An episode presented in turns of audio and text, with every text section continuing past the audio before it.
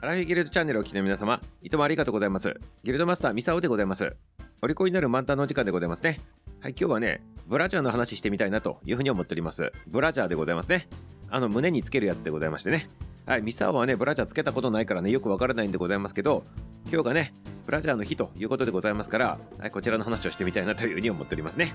はい、そして今日なぜね、ブラジャーの日なのかというとね、1914年でございますから、大正3年でございますね、日本でいうとね。アメリカ人のね、メアリさんという方がね、ブラジャーのね、あの特許をね、申請したということにそれを揺らしとるわけでございますね。で、この当時、どんな形のものを特許で申請したのかって言ったら、ハンカチをね、リボンで結んだような形のね、ものでございまして、まあ、簡単な感じのやつでございますね。これがね、まあ、ブラジャーの、まあ、特許を取ったと、そういったことになってるわけでございます。それででございますね、じゃあ、大正3年でブラジャーの特許を取ったって結構ね、昔からないんだなと思われた方、はい、あの今からね、ちょっとブラジャーの、ね、歴史についてね、ちょっとね、語ってみたいなと思うんでございますね。はい、ミサオはね、あのブラジャーつけたことないからよくわからないんでございますけど、これはね、ミサオの経験からではなくね、調べ物でございますから、ちょっと調べてみたんでございますね。はい、ということでございまして、まず、ブラジャーというものはね、いつから存在しとったのかと、皆さん気にならないでございますか？ね、これね、調べによるとでございますね、紀元前3000年でございます。だからね、今から5000年ぐらい前でございますね、この頃からもうあったということでございまして、まあ、ブラジャーというよりも、もともとはね、胸がね、垂れ下がってこないように支えるベルト状のものだったということらしいんでございますね。で、これが、今からね、5000年前の古代のメソポタビア、こちらのね、壁面のところに下着をね、着用したね、女性がこう抱えるとるということでございまして、まあ、今言ったようにね、ベルト状のものをね、落ちないようにね、支えとったというものがね、あるわけでございましたね。これが起源だと言われております。そしてその後ずっとね時代が経っていってそのブラジャーのさっき言った特許日本でいうとね大正3年でございますけどそちらの前までは皆さんどうしとったのかって言ったらこれ欧米でございますけどかなりキツキツのねコルセットがねこう巻いとってるということでございまして例えばあの映画とかにもねよく出てこないでございますか見とったら。あの海賊映画で超有名なあの有名になった映画あるでございますけどテレレッテテレレッテテレレッテテテレッテってやつでございますけどあそこの、まあ、海賊の映画に出てくるあの女の方が出てくるでございますその時になんかすごいキツキツの、ね、コルセットみたいなやつをねキュッと締めてねうわーって苦しいみたいな形でねこうそういうシーンとかが結構出てくるんでございますけどああいう感じでございますね。はい、中世からちょっとちょっと前の近代ぐらいまではねずっとあんな感じでね締めとったやつでございますね。キュッと締めてね。であれは何をしとったのかって言ったら女性の体のその凹凸をあのちょっと見せるということでちょっと美を意識してねあのその形として見せとるというねそんなねあの強制のコルセットみたいなやつでございますねだからその当時の女性の方々は結構苦しい思いしてね締め付けてね胸を強調してあとくびれを作っとったということなわけでございますね。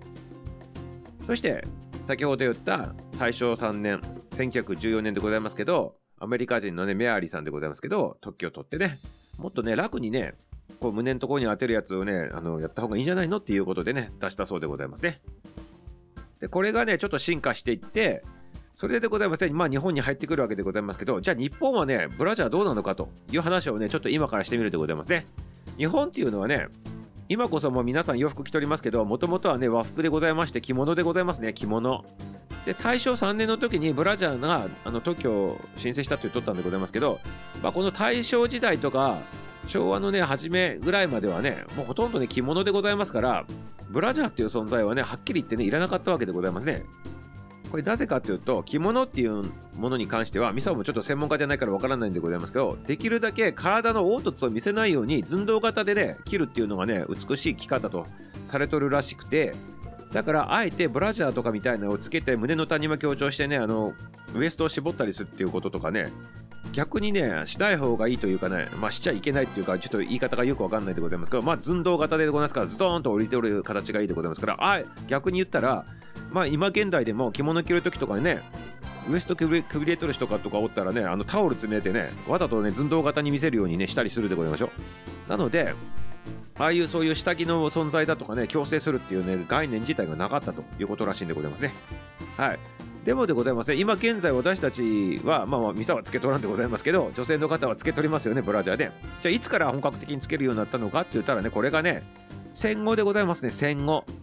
戦後まあ、日本があの戦争にあのこう負けて GHQ さん入ってこられて、まあ、洋風の文化がバンバンバンバンね本格的に入ってきたっていうね。だからその戦後でございますね。で戦後の50年代1950年代ぐらいから徐々に徐々にね、まあ、あのメーカーさんもね立ち上がったりとかしてね本格的にねブラジャー売られていくことになるわけでございますね。そしてブラジャーイコールもう欧米の方ではそのブラジャーイコールその女性の胸の強調とかね女性の美をっていうことで、まあ、ブラジャーつけとるっていう要素がすごく強かってね日本もね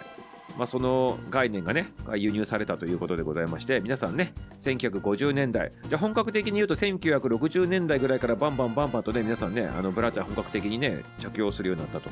そういった形なんでございますね。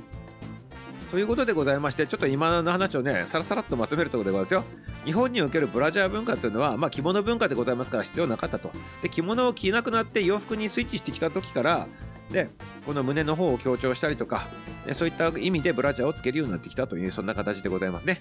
そしてね今もねまあ、いろんな形のね、あの、ご下着がね、開発されたりとかね、して、こう皆さんね、つけられとるということでございますね。はい、ということでございまして、今日はね、ミサをね、ブラジャーさっきから何回も言っておりますけど、つけたことない人でございますから、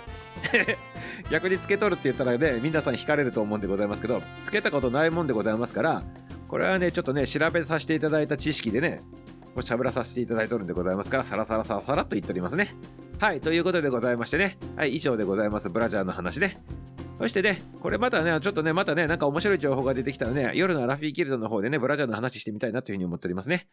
はい。あ、でもね、アラフィーギルドの夜のね、生ライブの方にはね、結構ね、女性の方々がね、結構入ってくるでございますから、なんか面白いね、ブラジャーネタがあったらね、ぜひ教えていただきたいなと思っておりますね。はい、夜の方でお待ちしておりますね。はい、ということでね、朝のね、お利口になるバンダの方はこれで終了でございます。明日も楽しみにしておいてくださいませ。終